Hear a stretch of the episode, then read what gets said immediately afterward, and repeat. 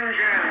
BMW hat im Rahmen des 24-Stunden-Rennens auf dem Nürburgring seinen neuen M4 GT3 präsentiert. Das Auto befindet sich bereits seit geraumer Zeit in der Entwicklung. Lange Zeit hatte es sogar mal geheißen, es könne bereits in diesem Jahr im reformierten deutschen Tourenwagen-Masters an den Start gehen. Da wird noch nichts draus. Dort werden die BMW-Teams weiterhin mit jenem BMW M6 an den Start gehen, der im vergangenen Jahr das 24-Stunden-Rennen auf dem Nürburgring gewonnen hat. Inzwischen hat BMW auch seine Motorsportabteilung und seine Aktivitäten reichlich umstrukturiert. Die BMW M GmbH, die einstmals von Jochen Nerpasch gegründet worden ist, um Motorsport und sportliche Serienautos gemeinsam zu entwickeln und auch parallel zu vermarkten, ist jetzt wieder die Dachgesellschaft für BMW Motorsport. Das war in der Vergangenheit nicht mehr der Fall gewesen. Da gab es eine eigene Motorsportabteilung und die BMW M GmbH mit den sportlichen Straßenautos. Jetzt ist alles wieder unter der Regie vom Geschäftsführer der M GmbH von Markus Flasch. Jens Marquardt ist nicht mehr Sportchef. Markus Flasch Garage hat einen neuen Rennleiter installiert, nämlich Mike Krack, der lange Jahre bei Sauber in der Formel 1 als Renningenieur tätig gewesen ist, unter anderem auch in der Zeit, als BMW das Sauber-Team übernommen hat. Ich habe mich mit Markus Flasch getroffen im Rahmen des 24-Stunden-Rennens auf dem Nürburgring. Im Hintergrund steht bei diesem Gespräch der neue BMW M4 GT3 und wenn es mal ganz laut kracht gleich, dann sind das die laut zufallenden Motorhauben oder Türen, denn der neue M4 GT3 sorgt bereits für jede Menge Interesse bei den Zuschauern Im Ringboulevard, da wo das Interview mit Markus Flasch stattgefunden hat.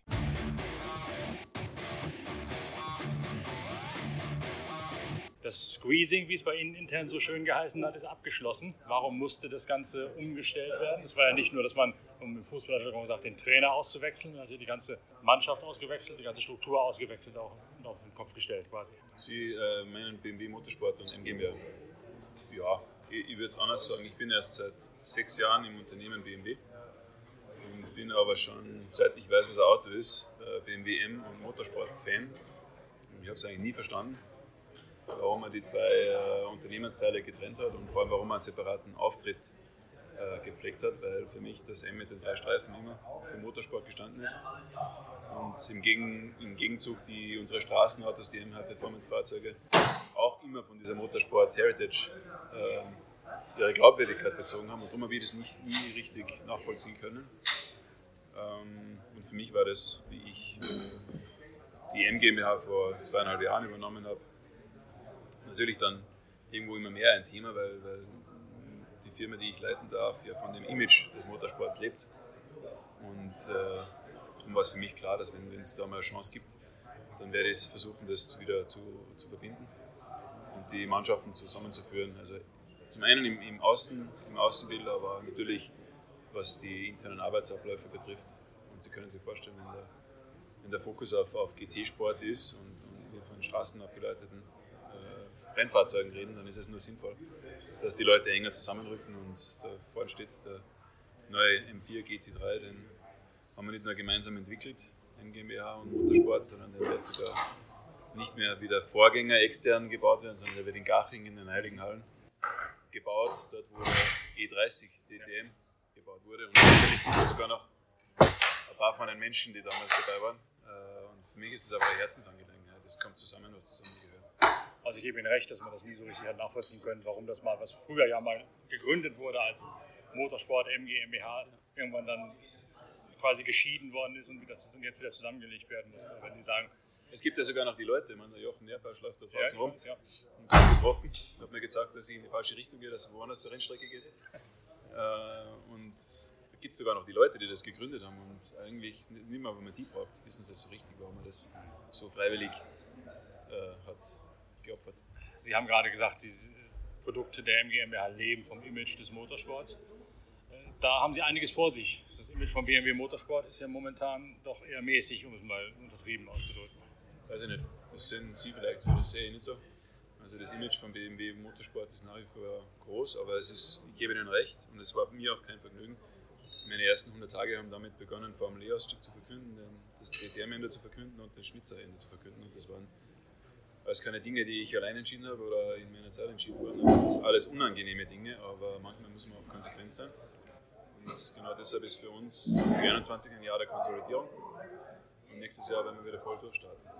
Was ich meine mit Image negativ ist nicht nur auf diese drei Sachen beschränkt, sondern es ging hier schon über Jahre hinweg ein Prozess, wo man sagen müsste, das Ansehen von BMW über den Motorsport. Ich rede nicht von Straßenautos. Ich fahre jede Menge Testautos, ich kann genau beurteilen, was ein gutes Auto ist und was nicht. Aber das reine Image vom reinen Motorsport in der Kernzielgruppe ist rapide bergab gegangen. Anders gesagt, man muss es erstmal schaffen, dass plötzlich Mercedes beliebter ist bei Motorsport-Interessierten als BMW. Das wäre vor 15 Jahren undenkbar gewesen. Ja, das ist jetzt eh müßig, über die Vergangenheit zu reden. Also ich glaube, ich kann schon verstehen, was Sie meinen, dass die Leute, die wirklich in der Szene sich auskennen und so, da, da kann ich es nachvollziehen. In der breiten Öffentlichkeit, und ich bin sehr viel auf Rennstrecken, nicht nur in Europa, sondern auch in Amerika, wenn du auftrittst mit dem Propeller oder mit dem M, die Fans gibt es, die Fans sind immer da. Und äh, klar müssen wir jetzt auch wieder ein bisschen mehr Professionalität und mehr Erfolg bringen, aber das ist, das ist mir bewusst. Und so ein Jahr der Konsolidierung und des Fokuses tut auch ganz gut. Ist der Personalumbruch, der damit einhergehen muss, ist der abgeschlossen? Oder werden dann auch weitere unter Ihnen weitere Änderungen folgen, weitere Neuverpflichtungen, um diese Konsolidierung voranzutreiben und umzusetzen? Ein Team ist nie äh, konstant und äh, gerade auch bei BMW wechseln die Leute intern. Also das ist natürlich gibt es da immer Bewegung, aber die Struktur ist abgeschlossen. Also wir haben den Motorsport in die BMW GmbH integriert. Ähm, der Mike Crack ist der neue Motorsportleiter, berichtet an mich, sitzt in meinem Führungskreis als vollwertiges Mitglied. Äh, wir haben einen sehr engen Austausch und der Mike wird sein Team je nach Engagements, die wir in Zukunft bestreiten, entsprechend ausrichten. Und ja, da wäre es zu früh, dem vorzugreifen, was das noch beinhaltet. Aber es ist eine eigene Abteilung innerhalb der MGMBH, die nicht mehr auf eigene Rechnung arbeitet, sondern die komplett unter ihrer Regie steht. Naja, sagen wir es mal so.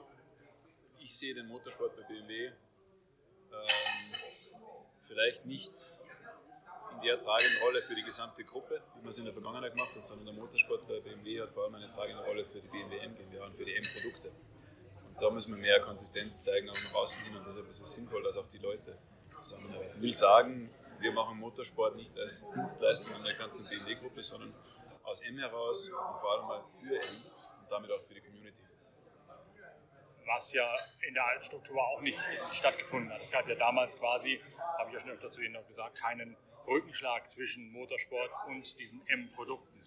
Geht da jetzt auch eine neue Kommunikation mit einher? Ja, Sie merken es ja schon, glaube ich. Sie sehen ja, wie die Autos ausschauen, die wir rausbringen. Sie sehen auch die Kommunikation, wie wir ähm, jetzt unseren neuen M4 gelauncht haben. Da ist dann gleich das GT3-Auto daneben gestanden. Also das, sagen wir mal so, wir haben vielleicht nicht immer nach außen transportiert, was wir nach innen hin sehr wohl gemacht haben. Und das war vielleicht eine vergebene Chance in der Vergangenheit und das werden wir Zukunft anders machen.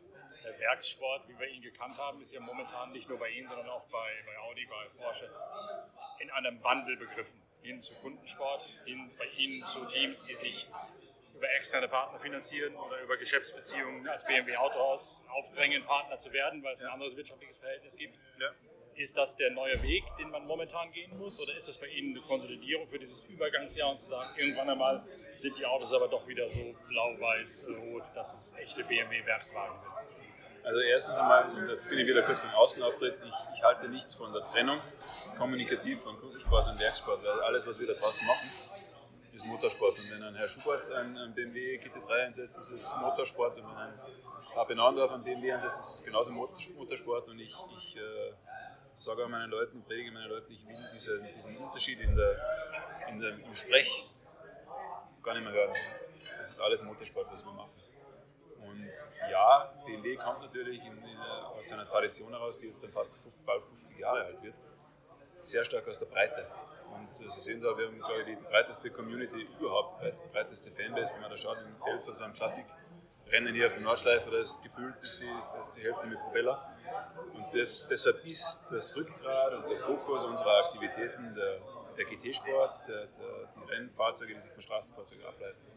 Darüber hinaus kann es immer Luft geben. Äh, da bin ich auch, da sind wir auch ganz konkret dran äh, in, in einer Evaluierung der einen oder anderen Plattform.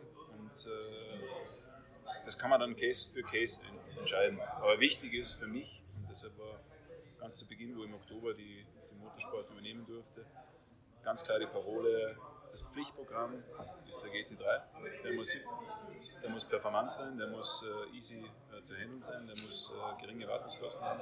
Es muss ein ganz großer Wurf werden, jetzt nach, den, nach, der Zeit mit dem M6 GT3, der zum Schluss jetzt auch noch, noch schnell wird, aber wo wir unseren Teams viel abverlangt haben an, an Nerven und auch an Kleingeld. Äh, das muss anders werden und das haben wir jetzt tatsächlich hingestellt und äh, darauf können wir aufbauen. Aber das ist das Rückgrat. Also nochmal zum Thema der Strukturierung. HP, wenn Sie das Beispiel HP nennen, der hat das Team ja nur deswegen, weil er einen guten Partner im Hintergrund hat, der ihm da über seine AG das Ganze finanziert. Das ist ja eine andere Art und Weise, wie es mit Schnitzer gewesen Klar. ist oder wie es mit RBM gewesen ist. das haben Sie ja erkannt und sage ja, die Entscheidung war vielleicht nicht angenehm und die schaut nach außen immer blöd aus. Äh, Stichwort großer Konzern und kleines Team, David und Goliath, das ist mir klar, da kann man, da kann man noch blöd ausschauen. Auf der anderen Seite war es nur konsequent und äh, wir arbeiten mit, mit Unternehmern zusammen, mit wirtschaftlich sich selbst tragenden Unternehmen, mit Partnern und das ist, das ist die Zukunft. Das war die Frage. Ist das ja, der Weg, den man ja, momentan gehen muss in der jetzigen wirtschaftlichen Lage? Absolut nicht nur für die Übergangsphase, die Konsolidierung, sondern langfristig, mittelfristig zumindest. Ich würde mal davon ausgehen. Was Sie gerade sagten, Sie evaluieren andere Felder. LMDH ist ganz offensichtlich eines davon. Ja, da wird viel spekuliert. Ähm, wir schauen uns das ganz genau an und jeder kennt das Timing dahinter, wann die Autos zum ersten Mal am Start stehen werden. Und äh, wir werden sehr zeitnah entscheiden, ob und was wir da machen. Kann man mit demselben Motor LMDH fahren oder müsste man da was Neues bauen? Ich weiß jetzt nicht, wie Ihre Pläne sind, ich weiß, was die anderen planen. Aber also da gibt es verschiedene Optionen. Wir haben auch einiges im Regal aus früheren Engagements. Der Verbrennungsmotor in der LMDH ist, äh, vor allem, ist das vor allem ein wichtiges Thema Robustheit. Die Autos werden über die DOP dann sowieso eingestellt und die maximale Verbrennerleistung ist gekappt. Also da, da, da gibt es technische Möglichkeiten, aber da will jetzt dem Ergebnis unserer Studie nicht vorausgreifen. Kann eine LMDH in Sachen Nachhaltigkeitskommunikation die Formel E beerben, weil man da ja Hybrid in den Vordergrund rückt oder rücken kann, sagen wir mal, wenn man möchte? Also erstens ist der Hybridantrieb für BMW keine reine Übergangstechnologie, sondern eine für sich mit einem, äh, eine, eine, für sich sehr relevante und mit einer großen Daseinsberechtigung. Ähm, wir arbeiten an vollelektrischen Konzepten auch bei, bei M, für M-Fahrzeuge. Ähm, aber wir sind nicht kategorisch, so eins für alle. So wie wir es auch heute schon haben. Wir haben heute Fahrzeuge mit Sechszylinder, mit Achtzylinder, mit Allrad und ohne Allrad und so ähnlich ist auch die Konstellation in den, in den nächsten Jahren, was, was die Antriebstechnologie betrifft. Es wird Langstreckenautos geben, da haben unsere High-Performance-Hybrid-Antriebe Vorteile und dann wird es andere Segmente geben, wo, wo sich äh, der Fokus mehr auf batterieelektrisch abspielen wird. Aber um das zu beantworten, muss ich ein bisschen weiter ausholen. Ich glaube nicht, dass Motorsport, äh, dass die erste Priorität vom Motorsport ist, irgendeine Technologie zu kommunizieren. Sondern die erste Priorität vom Motorsport ist, äh, Menschen zu begeistern, Menschen an die Strecke zu bringen und Menschen an die Marke zu binden. Und äh, da ist es dann zweitrangig, welcher konkrete Antrieb drin ist. Ich verkaufe ja auch, ich will ja keine Formel E-Autos verkaufen. Und äh, von daher habe ich da überhaupt keine Bedenken. Ich finde das Reglement der LMDA hochspannend. Äh, und das passt zu dem, was wir auf der Straße bringen. Und das passt auch zu dem neuen Weg, mit Teams, Kundensport zu arbeiten, statt mit reinen Werksmannschaften. Ne? Richtig. Das ist ja, was Porsche und Audi genauso machen werden. Richtig. Also, wie gesagt, wir haben noch nichts entschieden. Aber wenn, wenn wir so einen Weg gehen, dann gibt es beide Optionen, sowohl den Kunden als auch den was sind, was sind die Entscheidungsfristen, die Zeiträume, auf die Sie hinarbeiten? Naja, das Auto muss nächsten Sommer homologiert werden. Ja gut, das ist noch ein bisschen Zeit. Das kommt ja vom das ist ein bisschen Zeit, aber das Auto muss eigentlich dann im Frühjahr erprobt sein und die Entwicklung muss abgeschlossen sein. Das heißt, wir, wir werden sicher in den nächsten paar Wochen mal was dazu verkünden. Wir bereiten eine Entscheidung vor. Gibt's noch aber so, solche so Entscheidungen treffe ich nicht alleine als Geschäftsführer. Gibt es noch andere Alternativen, über die man schon reden kann, was Sie evaluieren für die Zukunft? Ich habe gerade heute ein Gespräch gehabt mit der, mit der FIA zu dem EGT-Thema. Das ist natürlich spannend. Aber ich habe den Kollegen auch gesagt, ich mache sicher nichts, nur weil es gerade modern ist. Und wir reden dann über die Attraktivität für den Fan danach. Wir reden zuerst über die Attraktivität für den Fan, über die Performance des Autos, über das Spektakel. Und da liegt mit einem heutigen GT3 die Latte sehr hoch. Und wenn wir was hinkriegen, das auf dem Niveau ist, und wenn dann auch unsere Partner sagen, so ein Auto stelle ich mir in die Garage, dann sind wir dabei. Kann Wasserstoff noch wieder ein Thema werden? In der Serie sind Sie ja dabei. Es gibt ja auch offensichtlich mittlerweile von Zulieferern schon Informationen, dass Wasserstoff nicht nur als Brennstoffzelle, sondern auch als echter tatsächlicher Kraftstoff wieder genutzt werden soll, was Sie ja früher schon mal versucht haben. Ja, Sie waren ja auch im Wasserstoffthema an Le Mans schon mal dran, als es kam. War ja schon mal ein Plan gewesen, der dann eingestampft worden ist. Ja. Le Mans macht wieder Wasserstoff offensichtlich. Kann das was werden, was. Ich würde nichts ausschließen, aber das ist jetzt momentan nicht auf der ganz oberen Liste.